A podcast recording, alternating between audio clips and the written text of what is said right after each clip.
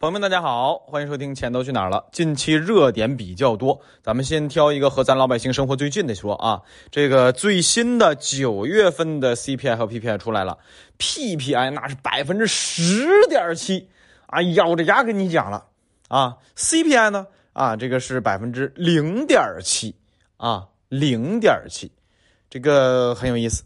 这里边要拆开来说，它比较复杂。啊，老粉都知道啊，PPI、CPI 啊，像美国还有个 PCE 啊，还有个 RPI 啊，都是观察什么呢？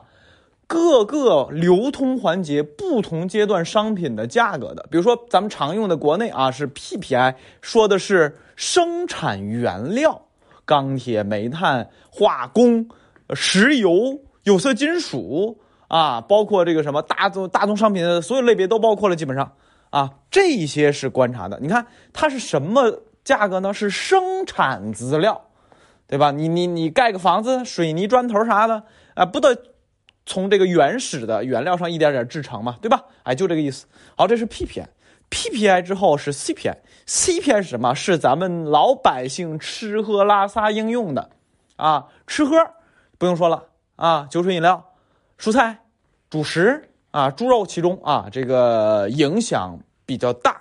啊，后边再讲猪肉事情啊。然后呢，科教文卫都包括了啊，消费各方面都包括了。但是注意，不包括买房，但包括租房。好，把 PPI、CPI 的含义给大家解释完之后，你就知道什么了？哎，你就知道了，这些他们统计的数据是和我们生活真实的体感说通胀通缩是怎样的，是有差距的。啊，有专题节目给大家讲过。我个人的观点，咱老百姓生活真实的体感的通胀和通缩应该怎么看？就是自己主要花费的领域价格涨了，你就通胀了；价格跌了，你就通缩了。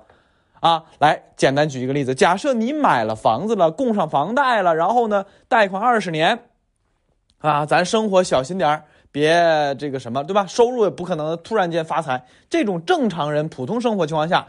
你的通胀的主要来源是什么？跟房价关系不大，啊，你就这一套房，啊，你你卖了你也没地儿去，对吧？你你这所以房价涨了跟你关系不大，房价跌了关系跟你也不大，啊，当然咱们国内是因为没有负资产者这个概念啊，这个概念不是很严格啊。假设房价跌了，跌到了你负资产，那你只要按时还款，银行不会强制收你房的啊。咱们这个跟资本主义国家还是不一样的。好，你主要开销方向，孩子上学、老人养老、吃喝拉撒，对吧？这些领域如果价格涨跌了，就是你的通胀和通缩，这个要注意啊。这个是我个人的观点。但是反过来，有人没买房且必须要买房的情况下，你看生活方面涨跌幅度，哈，影响大吗？一般不大，因为买房的占比权重实在太高了。太大了，房子太贵了，说白了，对吧？所以你要没买房了，房子贵了点儿，房子便宜点儿，对于你来说怎样？那就是你真实体感通胀通缩。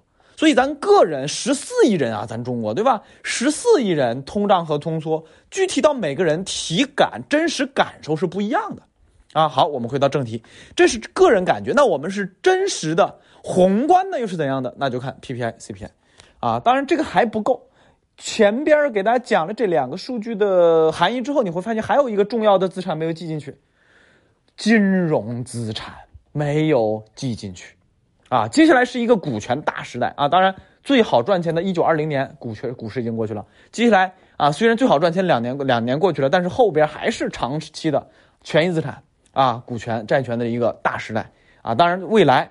啊，也会资产会转变啊！现在中国人主要的财富不都在房子里面，对吧？我之前讲过一期节目，如果从财富的角度来讲，那是房子是蓄水池，因为老百姓绝大多数的财富都在房子上。如果是货币的角度讲，房子是什么？是印钞机啊！这个不展开说了，那期节目大家详细来看。这个时代不断转变过程当中，也是财富搬家的过程啊！上个世纪七八十年代，美国滞胀的时候，啊，他们那个时候我记忆啊，这个就是七八十年代。美国人，他们的主要财富也在房子里边这就别觉得美国人现在有多发达，那曾经走的那些老破路啊，摔的跟头没比咱少多少啊，一模一样。啊，所以未来一个股权大时代，当然这是未来几十年的事儿啊，不是说今年两年、三年、四年就转的这么时间，没那么简单啊，这是一个关键的点。啊。好，然后我们再回到正题，说通胀和通缩，现在大家关心的问题，CPI 零点几，这就是跟日本差不多呀，通缩的边缘呢。这里边就回到猪肉上了，为什么说猪肉占比啊，权重占比很低，只有百分之二点几，房租呢百分之二十呢？那么大的比重在 CPI 里边，对吧？那为什么猪肉这么重要？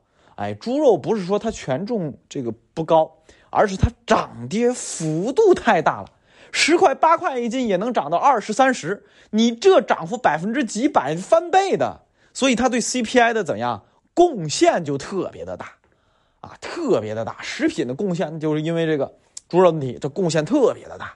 啊，所以零点几的 CPI，大家似乎感觉没有通缩的那种，啊，这哎，就是或者钱越来越值钱了没有？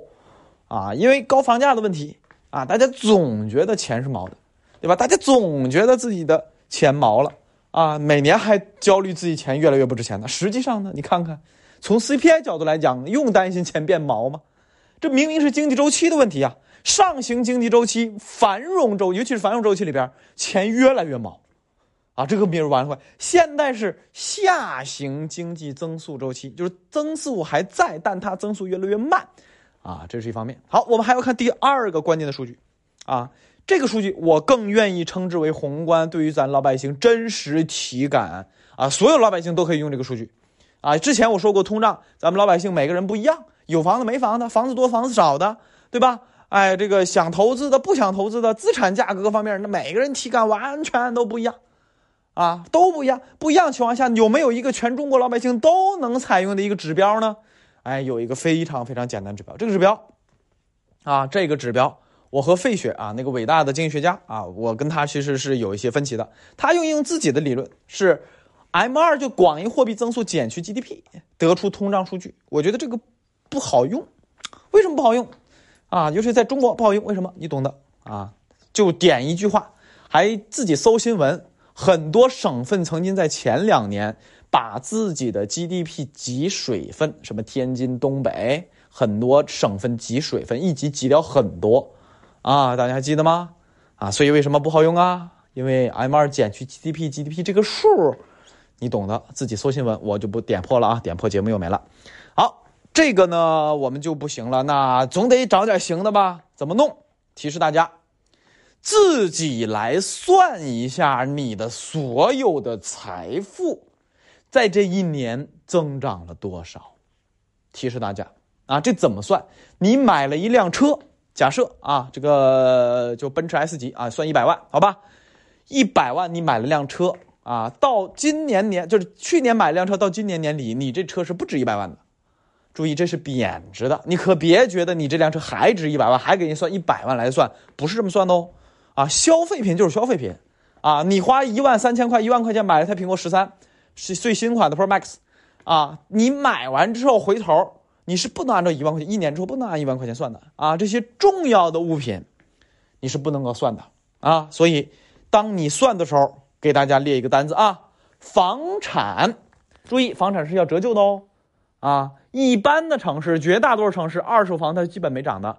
啊，个本个别热门的城市。二手房是涨了的，所以当你算房子的价值的时候，一定要用公允的、平均的啊，这个是这个来算。你不能怎样自己想啊，我挂十，去年挂十万，今年挂十五万，你挂十五万，你卖不出去，这不算你真实的价值啊！你要算的啊。所以这是房子好收入，去年一个月一万，今年一个月是多少？要看增速，不看什么，不看。啊，这个我我这个是这个月多赚了两万块钱啊，下个月又回到一万块钱，看增速，看全年整体的增速。去年一年一万，总体十二万，今年有的时候两万，有的时候五千。你看这么一均全全年算下来，你看还差不多，对吧？好，这几个重要的收入来源，包括你家里有古董字画各方面都算一下啊，都算一下。所有的算好之后，来比一个数据，比一个 M 二，啊，去年的 M 二我记得是百分之十，是百分之十一全年啊。啊，增速不高，就是百分之十多一点十十一，啊，个别月份有百分之十几，但是预看月份没必要，咱们就看年度，啊，马上这不四季度快到了吗？十月份快过完了，十二月底的时候，咱们一起啊相约，大家一起算一下啊，你到底有多少增速？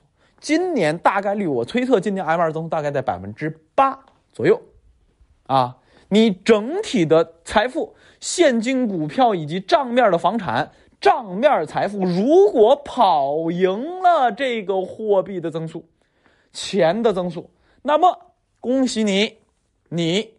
相较于这个社会啊，这个社会相较于你是通缩的。说白了什么？你拥有了更多的财富，虽然不是钱更值钱的这个概念，但是你跑赢了钱增速，啊，大家喜欢听的是超发啊，你跑赢超发这个财富，啊，相较于你而言，这个世界就通缩了，因为你拥有更多了呀，对吧？好，持平的话啊，持平的话，那基本上我觉得也算不差，因为你那个 M 二百分之八持平已经了不得了。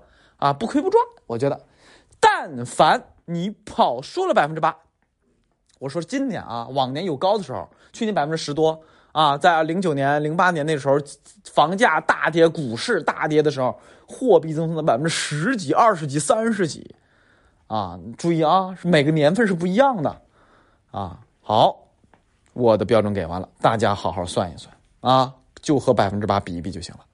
啊，如果你比百分之八少，对不起，那你今年肯定是被什么货币给盖掉了，啊，这是关于通胀通缩的问题。好，还有一个非常重要的话题必须要讲，本来是要在付费专辑里讲的，啊，但这里可以点一个小点，这个小点是这样的，通胀啊是怎样是利好股市的。通胀初期也是利好股市的，因为涨价，股价不也是涨价吗？对吧？哎，利好股市的，大家就觉得通胀来了，要向更高的资产啊，这个寻求更高的收益，这样才能跑赢普通通胀的水平对吧？好，通胀还有一个类别叫做滞胀，什么叫滞胀啊？非常好理解，叫做经济停滞不前加通货膨胀，啊，这个就很有意思了。通胀就是涨价，而经济是什么？就是一买一卖的总和。哎，通胀往往伴随什么？经济 GDP 速度也不慢，也伴随这个，但是滞胀就恶心人了。价涨不涨？涨，但对不起，GDP 呢不涨，啊，这就是一个滞胀，这是一个很痛苦的滞胀。上个世纪七八十年代，保罗沃尔克是我非常喜欢的美联储的一位主席啊，他的这个沃尔克三原则啊，健全的金融啊，纪律严明而高效的政府。